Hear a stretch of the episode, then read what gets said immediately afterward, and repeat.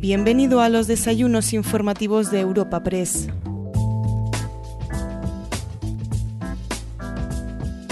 Hoy, 27 de enero de 2020, celebramos un nuevo encuentro sociosanitario en los desayunos informativos de Europa Press. Para este evento contamos con una invitada de excepción como es la consejera de Sanidad de Castilla y León, Verónica Casado. Durante su presentación, la consejera ha reclamado tanto a políticos como a los propios pacientes un pacto por la sanidad.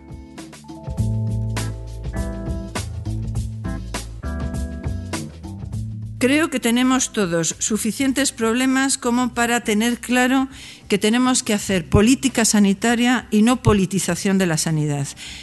Yo sigo reclamando a políticos que hagamos un pacto por la sanidad, pero también es cierto que lo he pedido a los pacientes y he de decir que hemos tenido una respuesta absolutamente extraordinaria por parte de las plataformas de pacientes que en la reunión Buenos días a todos. ¿Cómo estáis? Yo absolutamente encantada. Quiero decir que eh, lo primero es gracias Europa Press por darme esta oportunidad para bueno, compartir con vosotros cuáles son eh, eh, las estrategias y las líneas de actuación que queremos hacer en sanidad, en la sanidad de Castilla y León. agradecerme la oportunidad de estar aquí con tantísimos amigos y conocidos, a personas que hacía tiempo que no, que no veía y algunos que les veo en mi despacho con cierta frecuencia.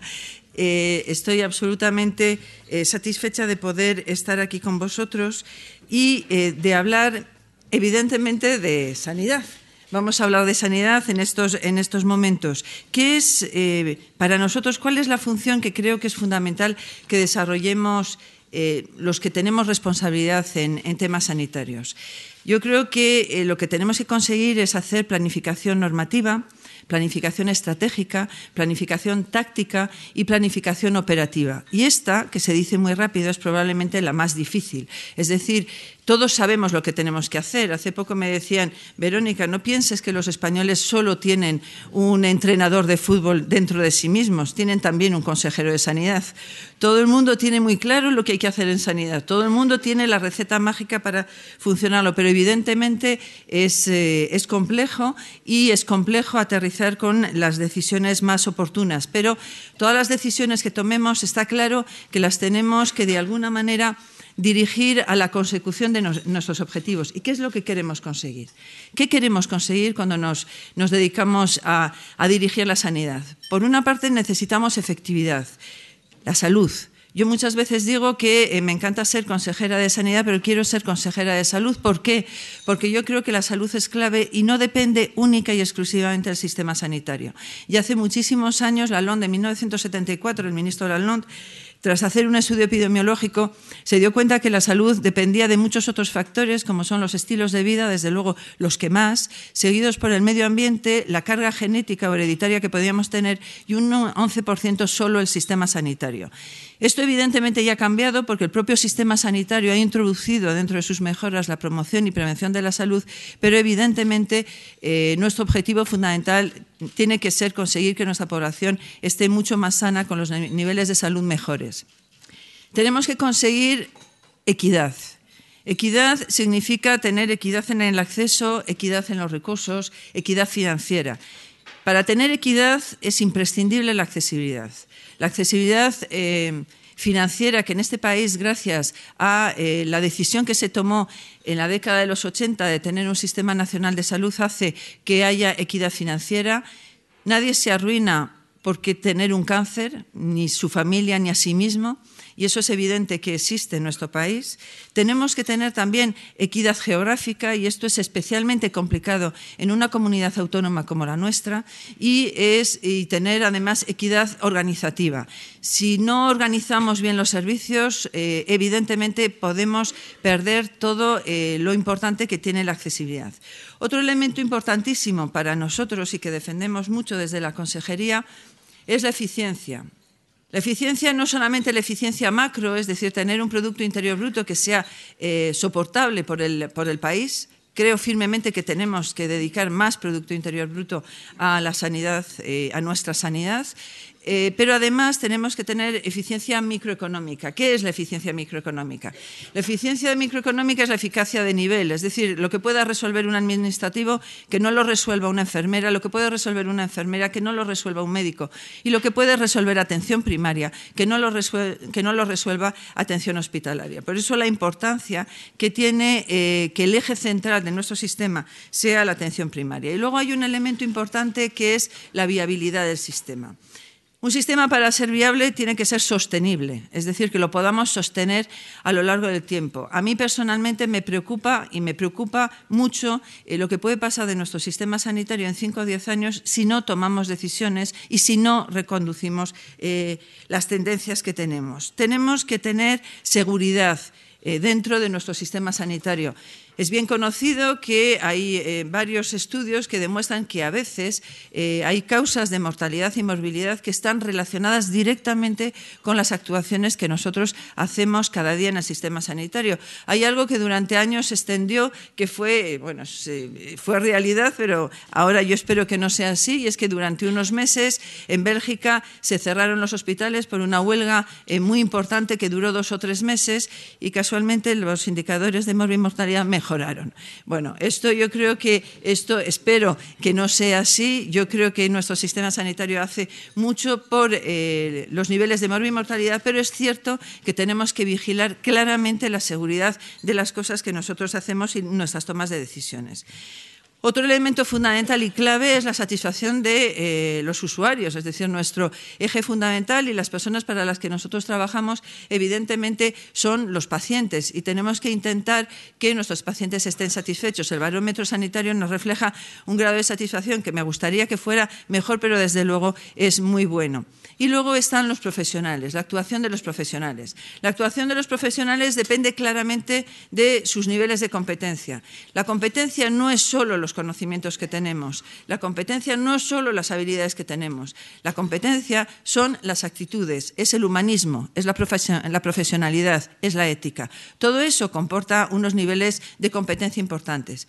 Para ser competentes también necesitamos motivación, la motivación, hay dos tipos de motivación, la intrínseca, hay gente que nace desmotivada y hay otra gente que, está motivada toda su vida, le pase lo que le pase. Pero luego está la motivación extrínseca, la que eh, viene desde fuera y la que hace que a veces tengamos, como en este momento, eh, niveles de desmotivación en nuestros profesionales que son importantes y que tenemos que luchar para que esto no sea así. Y tiene también mucho, mucho que ver no solamente con el dinero, con los días de descanso, que son muchos, porque eh, bueno, yo creo que ya somos todos muy mayores en el, sistema, en el sistema sanitario y tenemos muchos días de descanso, sino muchas veces tiene que ver con las barreras que tenemos que superar cotidianamente para hacer nuestro trabajo. ¿Qué sistema queremos? Pues queremos un sistema que eh, hace muchos años se definió que según las tendencias que tuviera el sistema, podíamos tener un sistema que eh, sea única y exclusivamente el control de costes o un sistema que lo que busque es la salud. Si queremos un sistema que busque, la, que busque la salud, tenemos que tener una administración que gestione la calidad, una administración que se implique en el gasto, un enfoque a largo plazo basado en evidencias científicas. La toma de decisiones importantes que tenemos que tomar tiene que estar basada en las mejores evidencias y tener un sistema integrado de salud. Un sistema integrado de salud es aquel que tiene una atención primaria eh, eje central del sistema con una secundaria y una terciaria bien, eh, bien hilada. Pero también necesitamos a la población, necesitamos escuchar lo que necesita, necesitamos que intervenga en las decisiones, necesitamos hacer intervención comunitaria, necesitamos salud pública. Y todo esto es importante para poder tener un sistema sanitario que invierte en salud y no solamente invierte en sistema. ¿Cómo es nuestra sanidad? ¿Cómo es la sanidad española? ¿Es buena? ¿Es mala? ¿Es regular?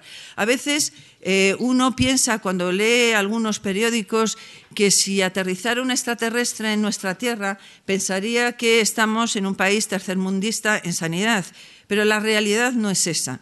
Cuando eh, se hacen análisis eh, externos a nosotros y nos comparan a nivel internacional, hay muchos estudios importantísimos. Voy a reseñar solamente tres. Uno es, es del Instituto para el Estudio de la Carga Global de Enfermedad, que es un instituto independiente que está en Washington, que tiene más de 1.800 investigadores, que opera en 127 países y que eh, hace estudios periódicos hablando de carga de enfermedad, pero también analiza sistemas sanitarios y también analiza los sistemas sanitarios viendo la respuesta que estos sistemas sanitarios dan a esos problemas.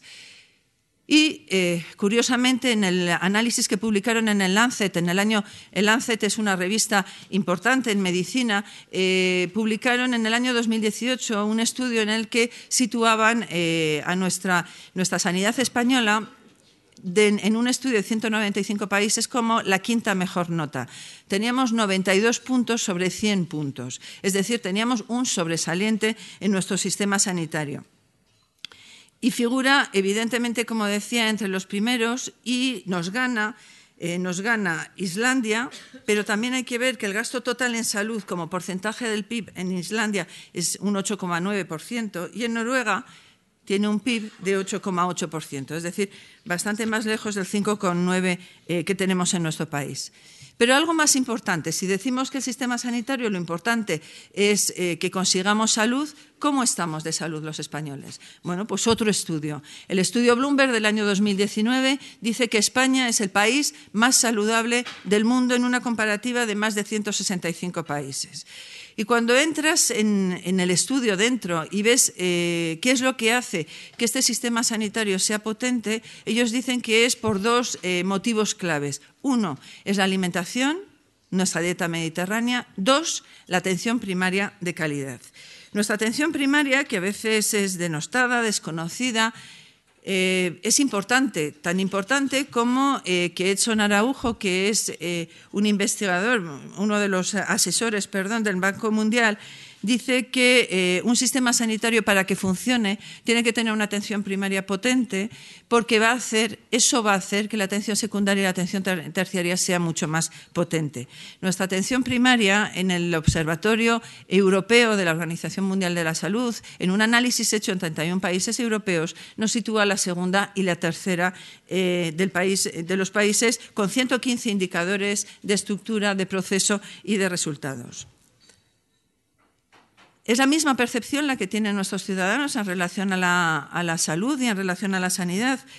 Pues es la misma. Cuando vamos al CIS del 16 de enero del año 2020, nos dice que solo el 3,3% de nuestra población considera que eh, la sanidad es el problema, es el principal problema. Lo que sí que dice la mayor parte de la población, el 60,5% de eh, las personas que han sido encuestadas en este, en este estudio, es que se destinan pocos recursos a la sanidad española.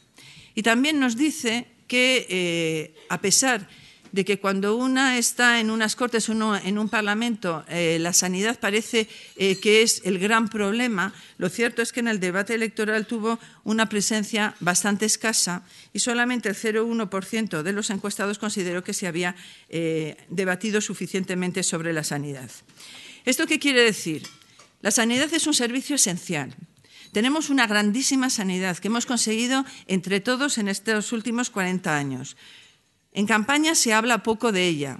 Sin embargo, en los debates se habla mucho de ella. Pero se habla de lo que está mal, de, las cosas puntuales, pero no se habla de que tenemos una sanidad que puede estar en riesgo. Puede estar en riesgo por los problemas que todos los consejeros de sanidad, creo que el 100% de nosotros consideramos que tenemos un problema de financiación y consideramos claramente que tenemos un problema de profesionales. Por lo tanto, ante esta situación, teniendo problemas comunes, yo siempre he dicho desde el momento uno en el que he estado trabajando que no tenemos que politizar la sanidad, que tenemos que hacer todos política sanitaria, porque todos sabemos lo que tenemos que hacer para mejorar las cosas. Y desde luego no es la pelea ni la confrontación, ni no, es unir nuestras manos y trabajar por un bien público común como es la sanidad. Por lo tanto, los problemas que tenemos, como decía, en, nuestro caso, también es la falta de financiación, la falta de profesionales. Hemos tenido eh, en las listas de espera, ha sido todo por todos ustedes conocidos, ha habido un empeoramiento que se puede explicar de muchas maneras, pero el mínimo común denominador entre todas las eh, consejerías ha sido la falta de profesionales. Tenemos envejecimiento de los profesionales. No solamente estamos teniendo pocos, sino que tenemos una edad media muy importante. Y tenemos a veces una falta de cohesión. Es muy importante, yo creo, que el papel que tiene que jugar el Consejo Interterritorial en el Sistema Nacional de Salud. Volviendo a los profesionales, pues es bastante, en, la comunidad en la que yo estoy, tenemos la honrosa no sé, el, honroso lujo de tener la primera, el primer puesto en eh, población médica envejecida. Tenemos el 59,4% de profesionales que tienen más de 50 años en Castilla y León, pero la media en España es del 50%, es decir, estamos todos bastante parecidos.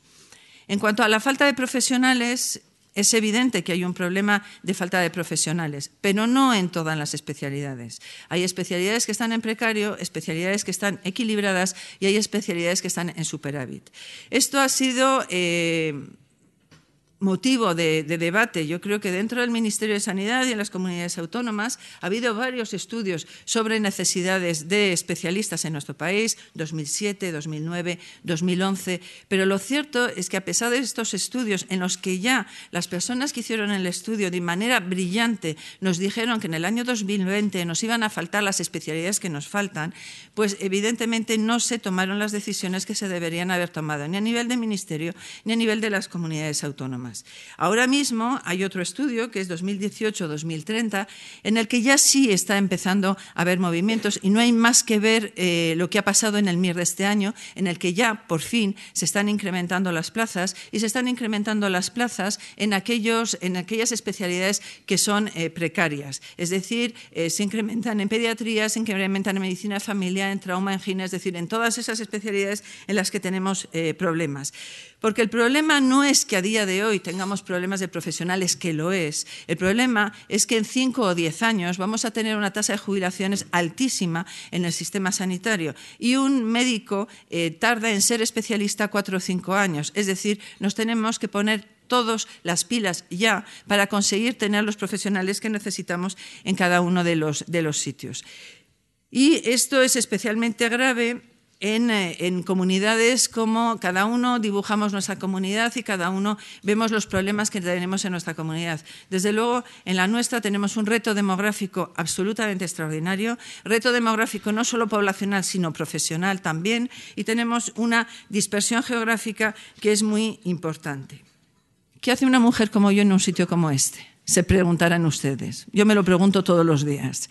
Eh, yo durante toda mi vida, menos en el inicio de, mi carrera, que me dediqué a la gestión, eh, he hecho eh, básicamente lo que me ha hecho más feliz en el mundo, que ha sido eh, la asistencia, la docencia y la investigación. ¿El por qué decido tomar esta decisión? Bueno, por una persona que está en la sala, que es mm, muy pesada, pues, pues eh, me terminó convenciendo eh, con su proyecto, eh, que es el doctor Igea, y me parecía que las líneas que él dibujaba para la sanidad de Castilla y León coincidían con lo que yo había pensado que había que hacer y pensé, no puede estar todo, toda la vida uno diciendo hay que hacer, hay que hacer, hay que hacer, y cuando tienes la oportunidad de intentar hacer, no intentar poner todos los medios encima de la mesa. Evidentemente eh, es complejo, es complejo porque eh, se integran Siempre tenemos todos un síndrome, que es un síndrome clarísimo, que es la resistencia al cambio.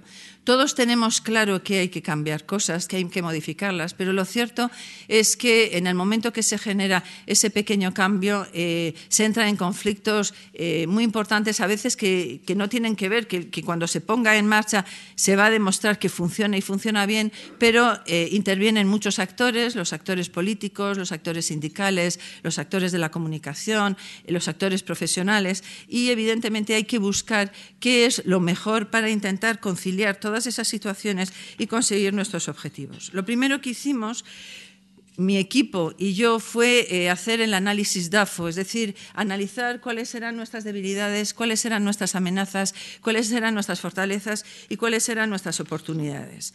Tenemos, como decía, y volviendo a mi comunidad tenemos una población de 2.400.000, es la comunidad más extensa, pero la que menor densidad de población tiene, evidentemente. Tenemos 25,67 habitantes por kilómetro cuadrado. Y esto eh, creo que no se les escapa a ustedes eh, que genera una inmensa dificultad a la hora de eh, distribuir correctamente a nuestros, nuestros recursos sanitarios. Tenemos buenos datos de salud, tenemos una esperanza de vida muy alta, de las más altas de, España y desde luego en la mujer, en las mujeres la más alta. Tenemos tasas de mortalidad infantil muy bajas, hemos mejorado mucho en las tasas de mortalidad prematura. Tenemos una buena valoración por parte de nuestros usuarios en cuanto al barómetro, al barómetro sanitario. En cuanto a, nuestros recursos, tenemos una comunidad en la que el 38% de la comunidad vive en el medio rural pero dedicamos el 64% de los recursos de atención primaria al medio rural. Y, sin embargo, no hay satisfacción. Por lo tanto, esto quiere decir que tenemos que ordenar mejor el cómo tenemos nuestros recursos, porque tenemos una ordenación que se hizo en la década de los 80 y las cosas han cambiado, porque se ha generado más despoblación. Y desde luego la despoblación no ha sido porque no hubiera médicos, todo lo contrario, se han seguido manteniendo los mismos médicos y ese 64% sigue estando en los consultorios. Tenemos 3.669 eh, consultorios locales. Esta cifra, que puede ser decir mucho o no decir nada, si la comparo con otras comunidades autónomas, como Andalucía, que es también muy dispersa, tiene 1.100 consultorios y muy cerca de ella está también Castilla-La Mancha. Esto nos lleva a que tenemos un 45% de consultorios locales que tienen menos de 50 tarjetas sanitarias. Tenemos la comunidad autónoma con más médicos de familia por habitante muy cerquita de Extremadura. Estamos ahí a ver quién está el primero, quién está el segundo. Tenemos un médico de familia por 918, pero un reparto muy, muy heterogéneo. Tenemos eh, el 30,4% de nuestros eh, médicos tiene menos de 500 tarjetas sanitarias. De 500 a 1.000, el 22,4%. De 1.000 a 1.500, el 35,3%. Y 1.500 a 2.000, el 11,9%. Según los estudios eh, científicos que nos dicen cuál es el margen de calidad para hacer una buena atención en atención primaria, se dice que al menos se debe de mantener en el margen de las 500 tarjetas, entre 500 y 1.500 tarjetas sanitarias. Y nosotros solamente tenemos el 57% de nuestros profesionales que están en ese margen, un porcentaje importante con mucho menos de esas, de esas tarjetas. ¿Esto qué nos genera? Pues una alta conflictividad laboral. ¿Por qué? Porque aún teniendo muchísimos médicos de familia, que los tenemos, no tenemos bolsa de sustitutos por el déficit que, eh, general que hay de médicos de familia. Al no tener sustitutos, en determinados momentos del año, ya sea el verano, ya sea eh, las vacaciones de invierno, pues nos encontramos con problemas para las sustituciones, también para, los exentos de guardias, también para las IT. No nos olvidemos que tenemos una población eh, de profesionales sanitarios con edades de más de 55 años en la que aparecen también las enfermedades. Tenemos vacaciones, salientes de guardia, eh, los DLD. Entonces, todo esto eh, nos obliga a que, de alguna manera, tenemos que generar un consenso para intentar eh, arreglar este tema y eh, organizarlo de manera mucho más efectiva. Somos la tercera comunidad autónoma en camas instaladas. Tenemos un ratio de médicos de manera general de los mejores de Europa, ratio de enfermeras por encima de la media nacional.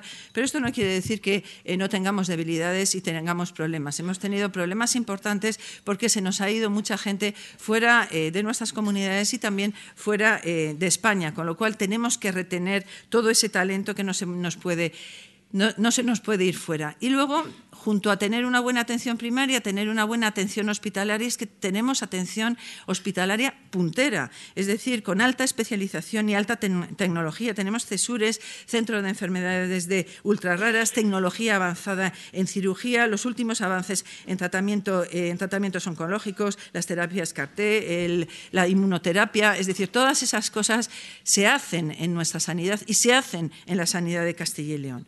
En cuanto a los datos de utilización de recursos, el sistema sanitario público es muy utilizado. En estos eh, meses, desde enero a septiembre, ha habido 787.000 urgencias, 3 millones de consultas externas, 116.000 operaciones quirúrgicas y en atención primaria hemos atendido 16,7 millones de consultas en, en nuestra comunidad. Volviendo a nuestros principales retos y principal amenaza, una de ellas es la falta de financiación.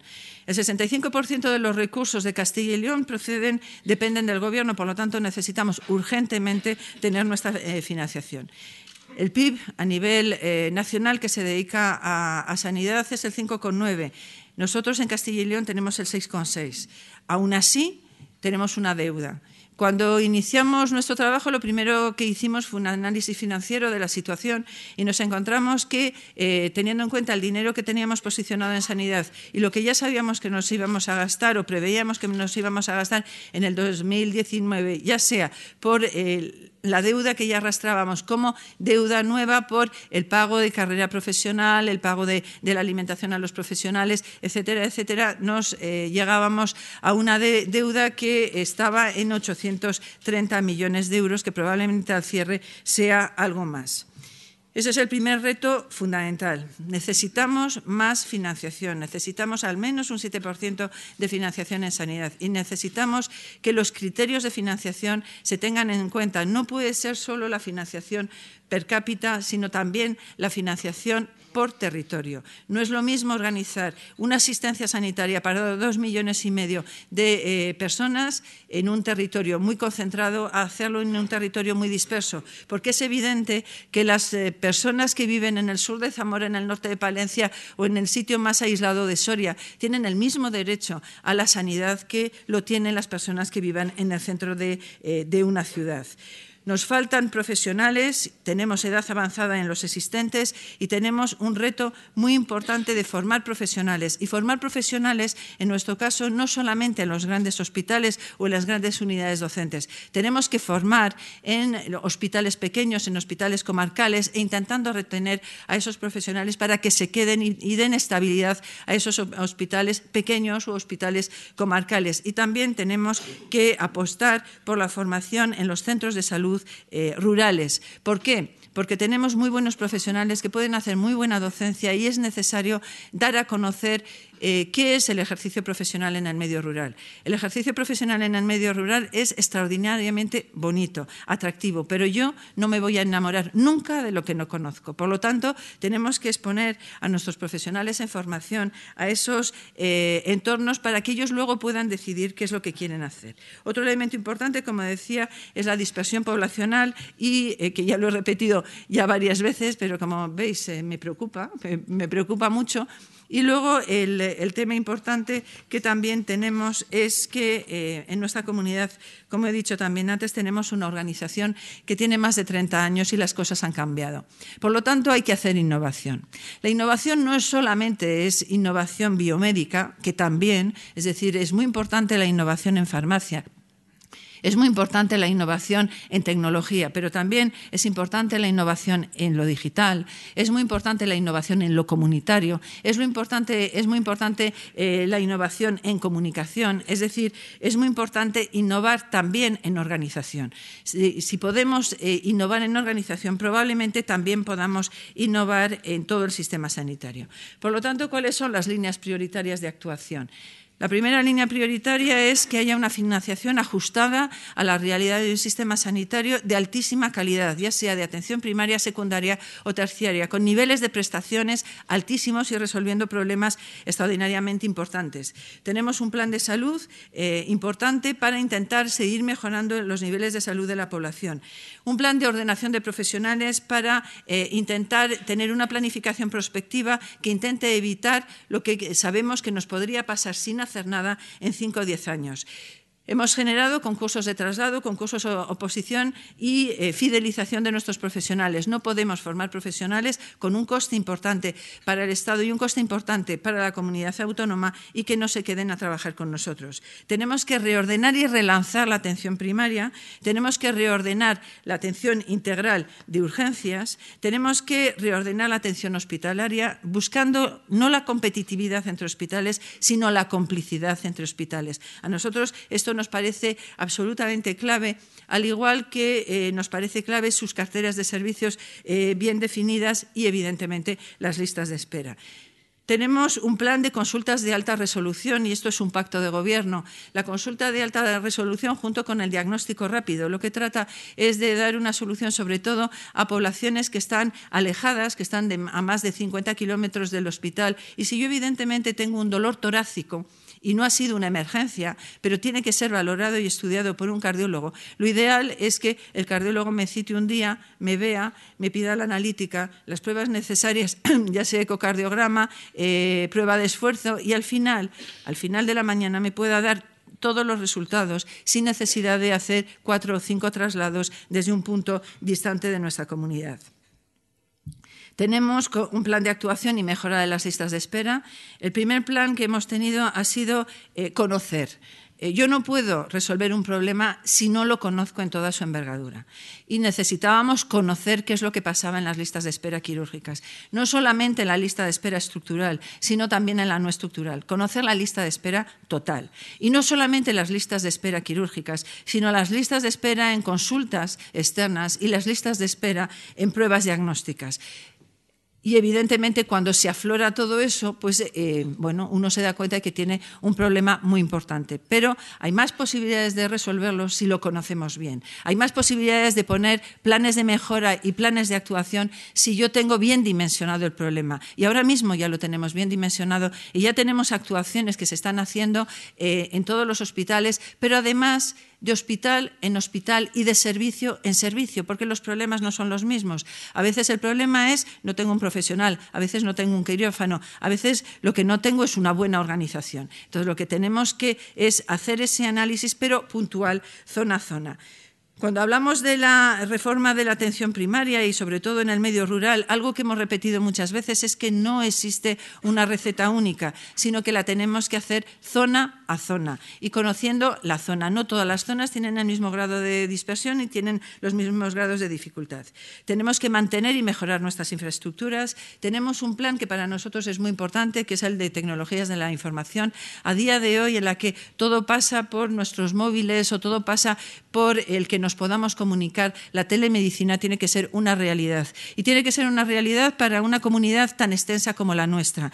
Y no pasa nada. Eh, se me ocurrió decirlo en un momento determinado en un pueblo y me llaman la consejera del Skype, pero evidentemente esto no sustituye para nada, es complementario, es absolutamente complementario. No vamos a sustituir a nuestros profesionales, pero sí queremos que tengan herramientas para poder hacer mejor las actuaciones. Tenemos un plan de sistemas de información, un observatorio, y he de decir que nuestro vicepresidente está absolutamente convencido que esto es necesario y estamos eh, en ello para eh, intentar valorar la evaluación del desempeño, lo que estamos haciendo, cómo lo estamos haciendo para poder introducir todas las mejoras necesarias en nuestra propia organización. Tenemos un plan de innovación y calidad que he comentado anteriormente, y un plan de prestación farmacéutica que es absolutamente clave.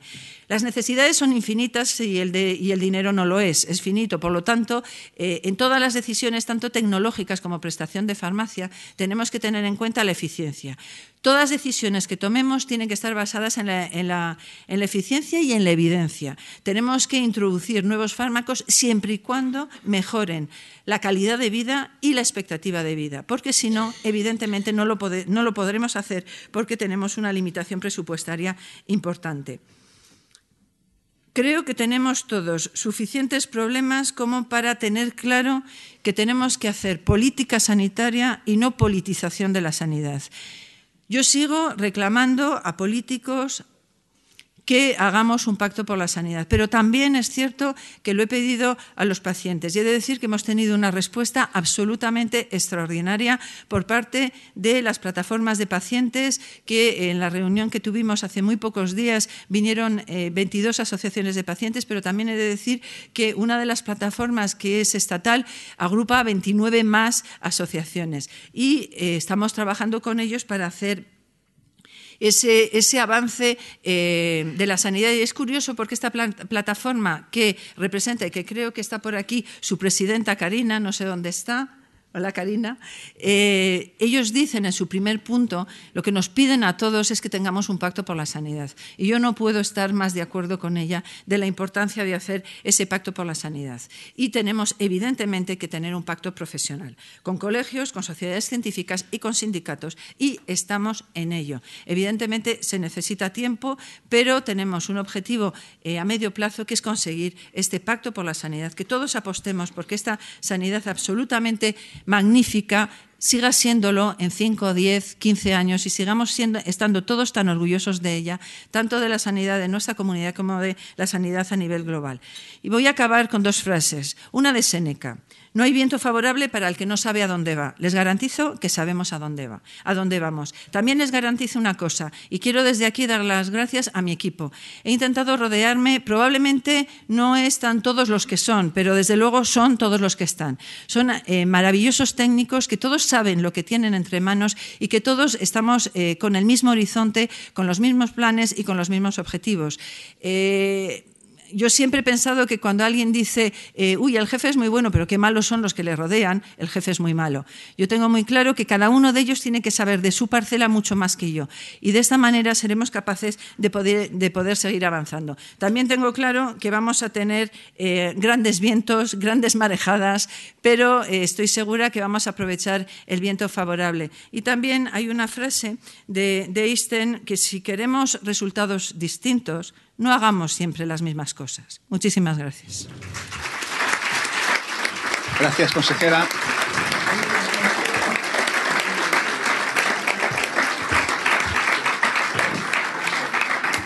Bueno, pues muchas gracias, consejera. Tenemos media hora, no quiero pasarme ni un minuto y muchísimos asuntos. Tengo muchísimas preguntas muy interesantes del público. Quiero dar lectura a la mayoría de ellas. Pero antes permítame que, como siempre, nos peguemos al terreno y le pregunte por el asunto del coronavirus, que, en fin, parece que va más. Eh, ¿Tiene usted algún dato de última hora? ¿Podemos, pues, podemos estar tranquilos o razonablemente tranquilos en, en bueno, Europa y en España? De última hora, última hora no, porque he estado aquí. Pero en principio yo creo que podemos estar tranquilos. Eh, quien tiene que dirigir este tema es la Organización Mundial de la Salud. La Organización Mundial de la Salud es la que nos tiene que decir si esto es una emergencia sanitaria y eh, el Ministerio de Sanidad está en contacto con la Dirección de, eh, General de Salud Pública y son los que nos van a marcar eh, las pautas. De momento eh, no ha habido ningún caso, por lo menos hasta ayer noche, no ha habido ningún caso que se haya confirmado. Ha habido alguna sospecha, pero no ha habido ninguna confirmación de ningún caso, caso nuevo. Pero evidentemente este tema tenemos que hacer un seguimiento absolutamente puntual eh, para ver si tenemos que eh, desarrollar pues, todas las actividades y actuaciones que tiene que hacer un sistema sanitario en una emergencia internacional. Bueno, consejera, pues vamos, vamos a dar un buen repaso a la situación de la sanidad en Castilla y León, también en, España de la financiación, que ha hecho usted mucho hincapié en su intervención, pero lo primero es preguntarle, pues, estamos em, empezando una nueva legislatura con un ministro nuevo. ¿Le conoce ya al nuevo ministro?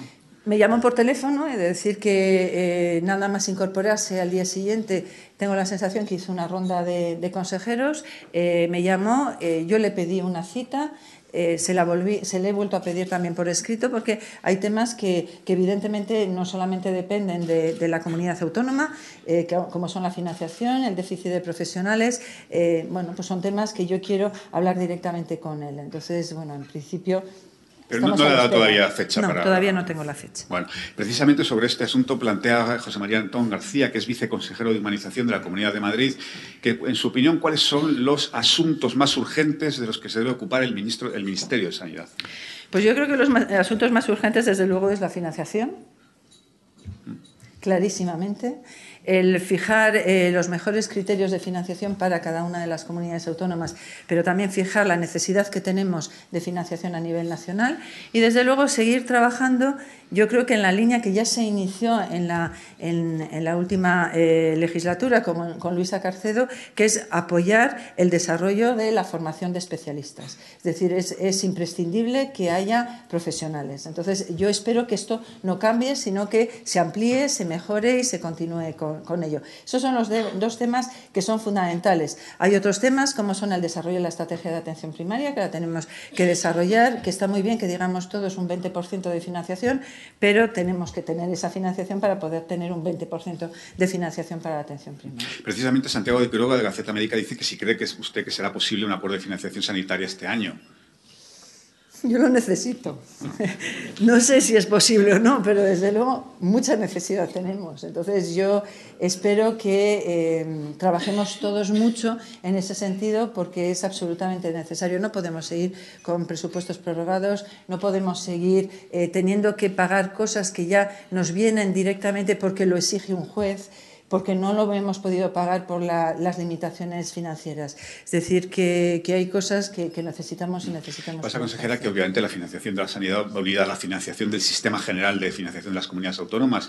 En teoría había que reformarlo esta legislatura, en teoría. Mm, yo no sé si usted confía o no confía. Pues yo tengo que confiar, si no mm. puedo empezar a llorar. Pero yo tengo que confiar porque, eh, vamos a ver, yo sabía cuando entré en esto que esto iba a ser muy complicado.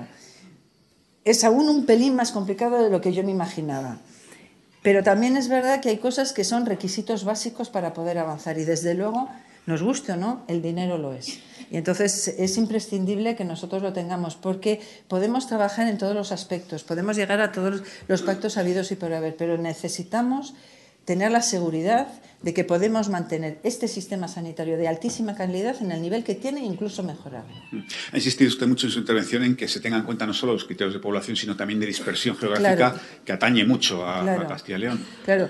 No es, no es, baladí que tengamos 3.669 consultorios. Probablemente hay, hay que eh, ver cómo lo organizamos mejor para dar una buena atención, porque de lo, lo importante no es el ladrillo, lo importante no es el consultorio en el hospital, lo importante es quién está dentro y lo que se hace dentro y cómo se hacen los diferentes procesos. Entonces, nosotros lo que tenemos que conseguir es, es organizar todo ese tema y lo que tenemos que, que conseguir es que se tenga en cuenta que la dispersión es un un grave problema para, la, para la, financiación y para la planificación. Es decir, esas personas que viven en pueblos en los que están 3, 4, 5, tienen que estar seguras de que la atención sanitaria les va, les va a llegar y que evidentemente lo tenemos que organizar para que eso sea así. Entonces, la dispersión, desde luego, hay algo que nosotros decimos mucho y es que la capitación tiene que ser también por territorio, porque no es lo mismo eh, organizar una sanidad de, de, dos millones y medio de habitantes muy concentrados a una sanidad muy, muy dispersa. Mm. Pero precisamente, por ejemplo, Cristina Pérez de Atris Health le pregunta que cómo se puede garantizar la, la equidad geográfica en sanidad si las decisiones sobre sanidad se toman desde cada comunidad autónoma de forma independiente. Bueno, yo creo que las decisiones en sanidad en territorios tan distintos tienen que tener las comunidades autónomas, el papel de las comunidades autónomas es mm, precisamente ese, es decir, ajustarlo a la, a la, realidad que tienen. Y como decía antes, organizar Castilla y León no es lo mismo que organizar otra comunidad mucho más pequeña, es que no tiene nada que ver y por lo tanto estar en el territorio, conocer el territorio, se hace mucho mejor desde la comunidad autónoma. Eso no quiere decir que yo no defienda mucho el papel del Consejo Interterritorial, pero eh, evidentemente los problemas que nosotros tenemos en Castilla y León son de Castilla y León. No hay ninguna otra comunidad que tenga los mismos problemas. Hay algunas que tendrán otros. No digo que no, pues eh, como puede ser eh, las, las, modificaciones estacionales, etcétera, etcétera. Pero lo cierto es que la dispersión es un criterio que se tiene que tener en cuenta en planificación, no solamente por habitante. Mm. Consejera, tengo dos, preguntas sobre el plan de reorganización que están haciendo en, en, Castilla y León. Las plantea María Fernández, que es vicepresidenta de SEMIF, que es la Sociedad de, de Medicina Familiar y Comunitaria y Ana Rodríguez, que es la delegada de Europa Press en Castilla y León. Le planteo la pregunta que, formula Ana. Dice que habla de consenso para hacer una sanidad efectiva, pero dice que es difícil encontrar un, consenso para llevar a cabo el plan de reorganización cuando el PSOE de Castilla y León ni siquiera se quiere sentar a negociar y le pregunta que si urge que se, que se logre ese consenso. Hombre, urge eh, que no se genere angustia sanitaria. Es decir, yo puedo entender que alguien no quiera sentarse a consensuar. Lo que no puedo entender es que se digan cosas que no son ciertas, como que vamos a, cerrar consultorios o que vamos a dejar a las personas sin atención, porque eso genera un problema muy, muy importante de angustia sanitaria. Eh, que no quieran pactar, pues a mí me preocupa, porque me parece que tenemos que ser, que trascender todos y tener tenemos que trascender eh, la política para hacer política sanitaria. Y a mí me parece clave que se sientan con nosotros. Lo que quiero decir es que hay una cosa que hemos repetido mucho. El plan de reordenación de Castilla y León eh, rural es necesario. El modelo que nosotros eh, planteamos es un modelo que no es para todas las zonas básicas de salud de Castilla y León, porque no todas tienen la misma dispersión. Lo que sí que planteamos es que queremos que zona a zona, zona a zona, con los profesionales, con los alcaldes, veamos eh, qué se tiene que hacer. Y de hecho, el plan Aliste, que es el, plan, el plan piloto, se está haciendo así. Es decir, nosotros teníamos un proyecto, pero ese proyecto ha sido matizado por las personas que consideraban que era matizable, ya sea los alcaldes, los profesionales del centro de salud y hasta un sindicato. Es decir, y eso eh, es lo que realmente ya eh, vamos a poner en marcha. O sea, que lo vamos a basar en un consenso total, pero hay que hacer algo. No podemos tener tantísimos profesionales que pasan tantísimas horas sentados en un coche de un lado para otro para ir a un pueblo con 10 habitantes donde ese día casualmente el día que ellos van no tienen ninguna necesidad y por lo tanto eh, no le van a ver. Hemos llegado a cifrar que más de la mitad del tiempo de nuestros profesionales sanitarios en algunos puntos es eh, casi en tiempo de desplazamiento. Entonces lo que tenemos que hacer es apoyar las tecnologías, apoyar eh, la concentración en algunos de atención para que seamos capaces de que haya una buena eh, estructura eh, desde un punto de vista tecnológico y una buena estructura desde un punto de vista clínico para seguir dando una atención de calidad. Mm. Pero nos recordaba María Fernández precisamente que, este plan se está criticando mucho en Castilla y León. Básicamente, consejera, el plan consiste en agrupar centros, habla usted de 3.652 centros de sanitarios, en agruparlos, ¿no? pero también se dice que que, por ejemplo, para personas mayores les es difícil desplazarse, que a lo mejor en algunas zonas ni siquiera hay acceso a Internet, con lo cual no hay acceso a los historiales o a la situación de los pacientes. Vamos a ver, lo que no vamos a quitar nunca es las características propias de la atención primaria. La atención primaria tiene consulta espontánea, tiene, es decir, la consulta a demanda por el, por el paciente, que es el que va a pedir cita cuando lo necesita, y luego están las consultas programadas, que es las consultas para aquellos pacientes mayores, frágiles, crónicos, pluripatológicos, que no pueden salir de su casa que evidentemente el profesional sanitario, la enfermera o el médico irán a verle cuando se necesite. Eso no se va a quitar, no se ha dicho en ningún momento que se vaya a quitar. Lo que se ha dicho es que cinco días a la semana se podrá tener en esos centros de agrupación una consulta para aquellos que puedan desplazarse y quieran ser vistos en un día distinto al que pueda estar fijado. Y luego otra parte del tiempo se dedique a esas rutas de que, aquellos pacientes que sabemos que no se van a mover. Y si alguien conoce mucho a sus pacientes, son los médicos, y desde luego los médicos de familia y, desde luego los médicos de familias rurales y las enfermeras que trabajan en el medio rural. Conocen perfectamente a sus pacientes, conocen sus necesidades y conocen perfectamente al que le tienen que ir a ver en alguna época todos los días, en el que le tienen que ir a ver una vez a la semana, en el que le tienen que ir a ver una vez al mes. Es decir, que eh, no es así. O sea, lo único que queremos es, es, concentrar para que haya siempre localizado un médico en ese CRA que pueda dar la atención, pero el resto se seguirá prestando de la misma manera. Y por eso decimos que no cerramos consultorios locales. No cerramos consultorios locales porque si alguien me pide una visita y yo lo valoro y me parece que tengo que hacer una, tengo que tocar ese abdomen por lo que me está contando, le puedo citar en el consultorio porque tengo una camilla, porque tengo una dotación y ahí le voy a, le voy a poder explorar. Por lo mm. tanto, no cerramos consultorios, por lo tanto, eh, va a ser consensuado, por lo tanto, se va a hacer zona a zona. Mm. Eh, consejera, todos somos usuarios de la sanidad y precisamente sobre la, posición del usuario, por así decirlo, eh, plantea una pregunta bien interesante Teresa de la Huerga, que es de la Sociedad Castellano-Leonesa de Enfermería Familiar y Comunitaria. Y lo que le, lo que le, lo que le plantea es que, qué se puede hacer para que la propia población utilice de forma racional los recursos sanitarios.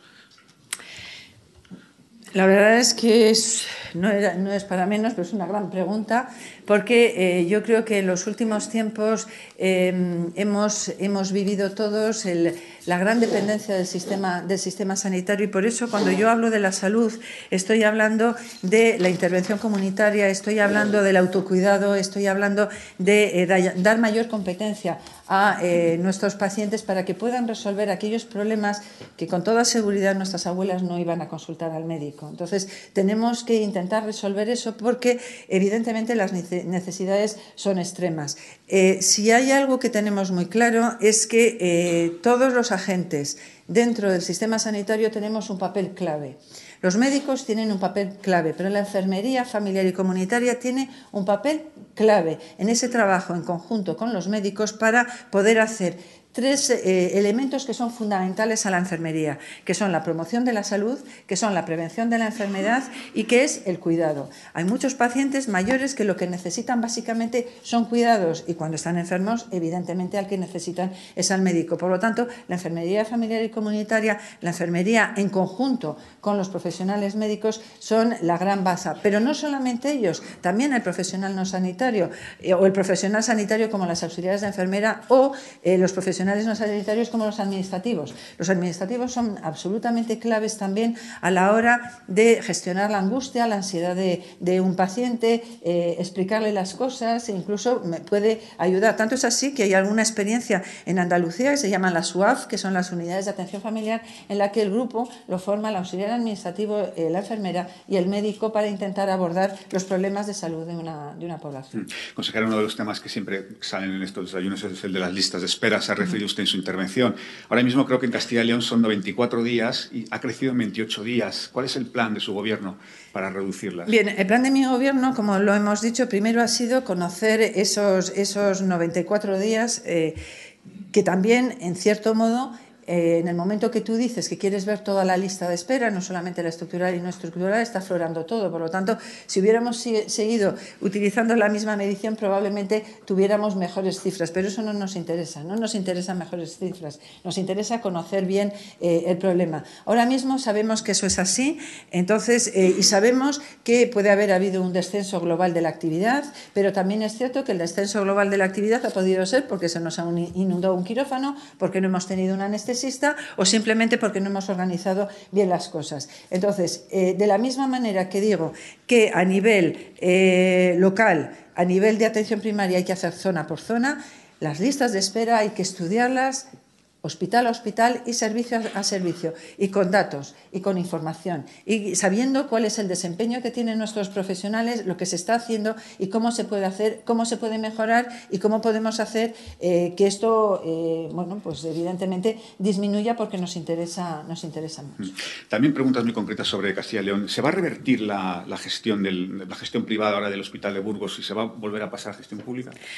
La gestión privada eh, y la reversión es también un pacto de, un pacto de gobierno, pero es algo que se tiene que eh, ir haciendo de manera eh, normalizada y esto quiere decir que hay gran parte de eh, cuestiones que en este momento están judicializadas y que evidentemente tenemos que eh, ver eh, que acabe esa judicialización y luego tenemos que ver cómo poder hacer la reversión de manera que sea compatible con toda la financiación del sistema. Es decir, no vamos a poner en riesgo toda la financiación del sistema para un hospital que es público con personal público que tiene eh, determinadas eh, cosas que siguen siendo privadas, vamos a poner en riesgo toda la financiación de Castilla y León si eso lo exige la reversión. Pero, evidentemente, cuando acabemos la judicialización tendremos más elementos de, valor para intentar ver eh, cómo podemos revertirlo. Bueno, eh, consejera, usted siempre ha, sido una, hecho siempre mucho hincapié en la lucha contra la hepatitis C. En este, en este sentido, ¿qué planes tiene su gobierno, qué planes tiene su, consejería?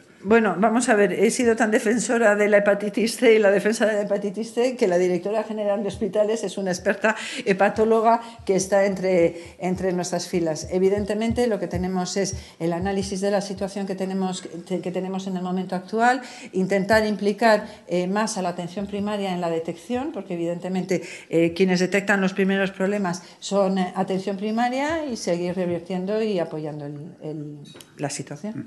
Y otro asunto es que Castilla y León es un referente en la implantación de las terapias CAR-T, especialmente creo, consejera, usted me corregirá, en, Salamanca, en el Hospital de Salamanca. Eh, ¿Cuál es su valoración sobre la situación actual y qué pasos se deben dar? Y sobre todo si cree que es necesario que, o sea, si cree que es necesario aumentar los centros. Vamos a ver, eh, es necesario aumentar los centros en tanto cuanto ese aumento sea un aumento que sea eficiente.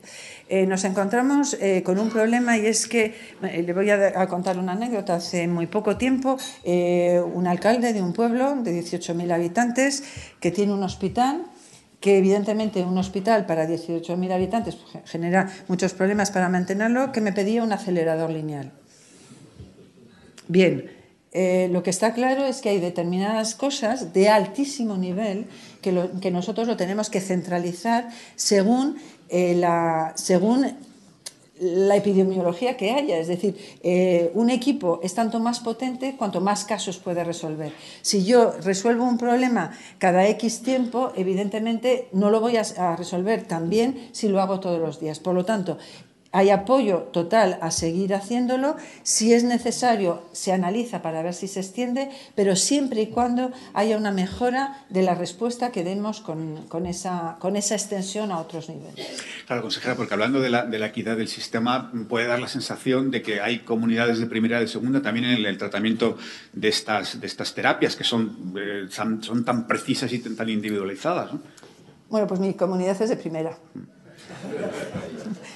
Lo es, es decir, que por mucho que podamos tener todos los problemas que tenemos, pues de, dispersión, todos los problemas que podamos tener, lo cierto es que en Castilla y León a día de hoy se están ofreciendo eh, las últimas tecnologías, los últimos tratamientos y nunca ponemos ninguna pega. Lo único que pedimos a eso es eficiencia y evidencia, las dos cosas, y la evidencia especialmente.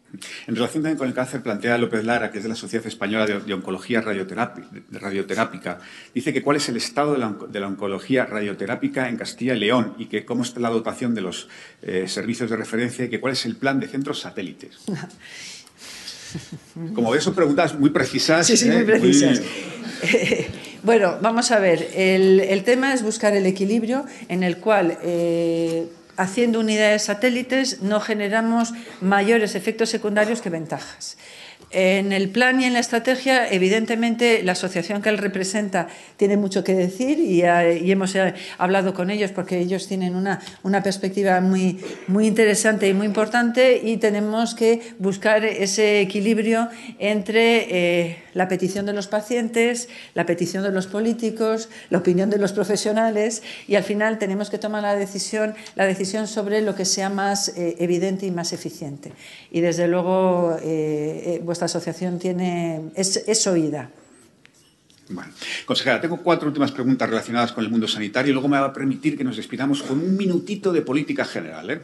Eh, la, primera la plantea Tomás Toranzo, eh, que es presidente de la CES. Dice que qué opina de la, de la transferencia del MIR a Cataluña o del reconocimiento de títulos que ha pedido el País Vasco. Totalmente en contra. Es decir, yo creo que romper el sistema MIR probablemente sea de las peores decisiones que se puedan llegar a tomar en este, en este país. Puedo ser más clara, lo puedo, lo puedo decir más alto, más clara no creo que pueda ser. Eh, el MIR es probablemente de las cosas más importantes que se ha hecho en este país. Cuando uno sale fuera de las fronteras, lo que más se nos reconoce son tres cosas. La ONT, la Organización Nacional de Trasplantes, la atención primaria es muy reconocida fuera de nuestras fronteras y el sistema de formación MIR. Romper el sistema de formación MIR es probablemente uno de los grandes errores que podríamos cometer. No se puede, no se puede romper ese, ese sistema porque eh, esa unión ha hecho que eh, yo creo que ha sido probablemente de las decisiones más democráticas que se han tomado. Eh, todos los médicos pueden ser hijos de, pueden ser de cualquier comunidad, pueden ser de donde sean pero eligen dónde quieren ir y lo que van a hacer. Por lo tanto, eh, yo estaré, vamos, diametralmente opuesta a que haya cualquier fraccionamiento del MIR. Cuando hable con el ministro, supongo que se lo expresará. Si él lo plantea como un, como un eje, porque bueno, al respecto no, no le he oído nada, pero desde luego si es un planteamiento, eh, Castilla y León no vamos a estar de acuerdo de ninguna de las maneras y yo creo que muchos consejeros tampoco. Bueno, Antonio Mingarro, redactor jefe de eh, Sanifaz, dice, consejera, usted es una médico de atención primaria con larga vinculación hacia la SEMIF que es la Sociedad Española de Medicina Familiar y Comunitaria. Dice que qué le parecen las críticas que las otras sociedades de atención primaria han hecho a SEMIF acusándole de romper la unidad de acción de los médicos de primaria. A mí la verdad es que me extrañan mucho, no, no he estado dentro de, cuáles han sido los posibles debates. Yo sé eh, que Senfic, porque la conozco bien desde dentro, eh, siempre ha, tenido una voluntad eh, de unión y de intentar trabajar todos juntos. A mí me gustaría que esto, esto siguiera así. Estoy segura que encontrarán el camino para eh, tener una atención eh, primaria de, médicos de familia que estemos que estemos unidos, pero evidentemente seguramente ha habido algún problema que tendrán que, solventar entre los presidentes. Pero lo ideal es que yo creo que las cosas que nos separaban en un inicio ya no están, no están afortunadamente. Yo creo que tenemos todos claro que tenemos que pelear por una medicina de familia potente y yo apoyo eh, a que bueno, pues se, siga trabajando y si es posible juntos, pues mucho mejor. David Rui Pérez, de Diario Enfermero, dice que ha afirmado que este año se van a, acreditar a las enfermeras para prescribir, a las enfermeras enfermeros para prescribir. Y dice, le recuerda que eso no es sino el plazo legal para hacerlo. Efectivamente, esa iba a ser la respuesta. bueno, no voy a hacer nada ahora en, viene, este, en el marco legal. Ahora viene la, otra pregunta. Dice que si podría precisar un poco más estos plazos antes de verano, en tres meses. bueno, precisar los plazos. No, no, perdón, perdón. Sí, Precisar los plazos siempre es complicado en una administración como la nuestra, pero en principio la, la idea es que la acreditación esté en torno al verano. O sea, si, si podemos hacerlo antes, pues muchísimo mm. mejor. Y también le preguntaba que si apuesta porque haya eh, enfermeras en todos los colegios de Castilla y León. Ah, enfermeras escolares. En principio eh, no es uno de los ejes de no es uno de los ejes que nos parece prioritarios en el momento actual. Queremos que haya una muy buena enfermería en atención primaria, queremos que haya un dimensionamiento de la atención primaria eh, de la enfermera dentro de los equipos de atención primaria y probablemente esto nos permitirá, si está bien dimensionado, que se puedan hacer intervenciones comunitarias dentro de los, de los colegios. Evidentemente la financiación ahora mismo no está para este tipo de proyectos que son estupendos, que pueden ser estudiados, pero no, es, no forma parte de una línea prioritaria. Y también sobre farmacia, lo plantea Carlos Rodríguez del Global. Dice que qué planes concretos tiene para la oficina de farmacia en el marco del plan de reordenación de la atención primaria del que hemos hablado y que si tiene pensado convocar nuevos concursos de farmacias. Bueno, vamos a ver. Eh, gracias por la pregunta, aunque eh, yo creo que, tienen la, respuesta. Toda la ordenación que estamos haciendo, de hecho, eh, al, presidente del colegio hemos hablado con mucha, con mucha asiduidad. toda la reordenación que hacemos dentro de los criterios que establecemos para hacer la reordenación el criterio mayor es que haya eh, oficinas de farmacia. Es decir, que a la hora de hacer un centro de agrupación, eh, es un centro en el que se tiene que contar con la oficina de farmacia. Evidentemente, lo mismo que nos pasa con los consultorios locales, pasa con las farmacias. Eh, hay muchas farmacias, pero también es cierto que si nosotros hacemos trabajar bien la receta electrónica, evidentemente, si un paciente nos llama de un pueblo muy pequeño y allí hay una, allí hay una farmacia, pues evidentemente lo que vamos vamos a decirle, te he actualizado tu eh, receta, vete a tu farmacia a buscarla. Con lo cual, eh, tranquilidad, pero todo lo, que todo lo que hagamos lo vamos a hacer de su mano. Bueno, consejera, pues lo prometido es deuda. Usted es independiente, pero está en el gobierno de Castilla y León por Ciudadanos. Quería preguntarle bueno, por, el doctor Igea. Bueno, sí, ahora, ahora, iremos. A ver, no, vamos a... No se me adelanta, ahora, iremos con el doctor Igea. Pero antes quería preguntarle por cómo ve usted la situación de, de Ciudadanos del partido. Pues yo creo que Ciudadanos es un partido muy necesario. Yo creo que en este país, eh, y esto habla Verónica Casado, independiente, pero siempre he visto y siempre lo he dicho, que Ciudadanos es un partido absolutamente clave, que estoy convencida que los problemas que tienen van a saber resolverlos y que van a ofertar a la población un espacio eh, nuevo, probablemente para intentar solucionar eh, sus problemas y que, bueno, pues pueden de alguna manera ser un pivote extraordinariamente importante en este, en este país. Entonces yo creo que estas cosas que pueden estar pasando, yo creo que son circunstanciales, quiero pensar que son circunstanciales y quiero eh, pensar que ellos van a seguir adelante, que muchos de ellos tienen muy claro lo que quieren y yo creo que lo van a conseguir. O sea, ese espacio, que, ese espacio político que había encontrado Ciudadanos, ¿usted cree que no ha desaparecido? Yo creo que no ha desaparecido. Mm. Nos hablaba de la figura del vicepresidente Francisco Igea, le hemos abordado a los compañeros arriba, sigue sin desvelar sus planes y a lo, mejor usted, a lo mejor usted sí sabe si se va a presentar a las primarias de Ciudadanos o no, y nos puede ilustrar. No, primero si lo supiera no sería yo la que lo tiene que comentar, sino siempre sería él. Y, pero es que no lo sé. Entonces... En, todo caso, y con esto acabamos, si se presentara el señor Igea, entiendo que usted le apoyaría. Aunque yo solo fuera moralmente. Vamos a ver, si yo estoy sufriendo como sufro en una consejería como esta, pues evidentemente yo apoyo las decisiones que él tome, evidentemente. Bueno, consejera, pues no la hago sufrir más. Un placer y un honor tenerla con nosotros. Muchísimas gracias, gracias a todos.